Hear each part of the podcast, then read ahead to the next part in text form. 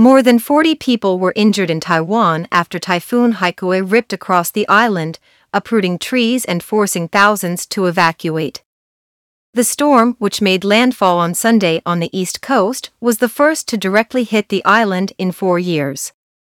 Businesses, schools, and other places remained closed on the island, while domestic flights and ferry services to surrounding islands were cancelled.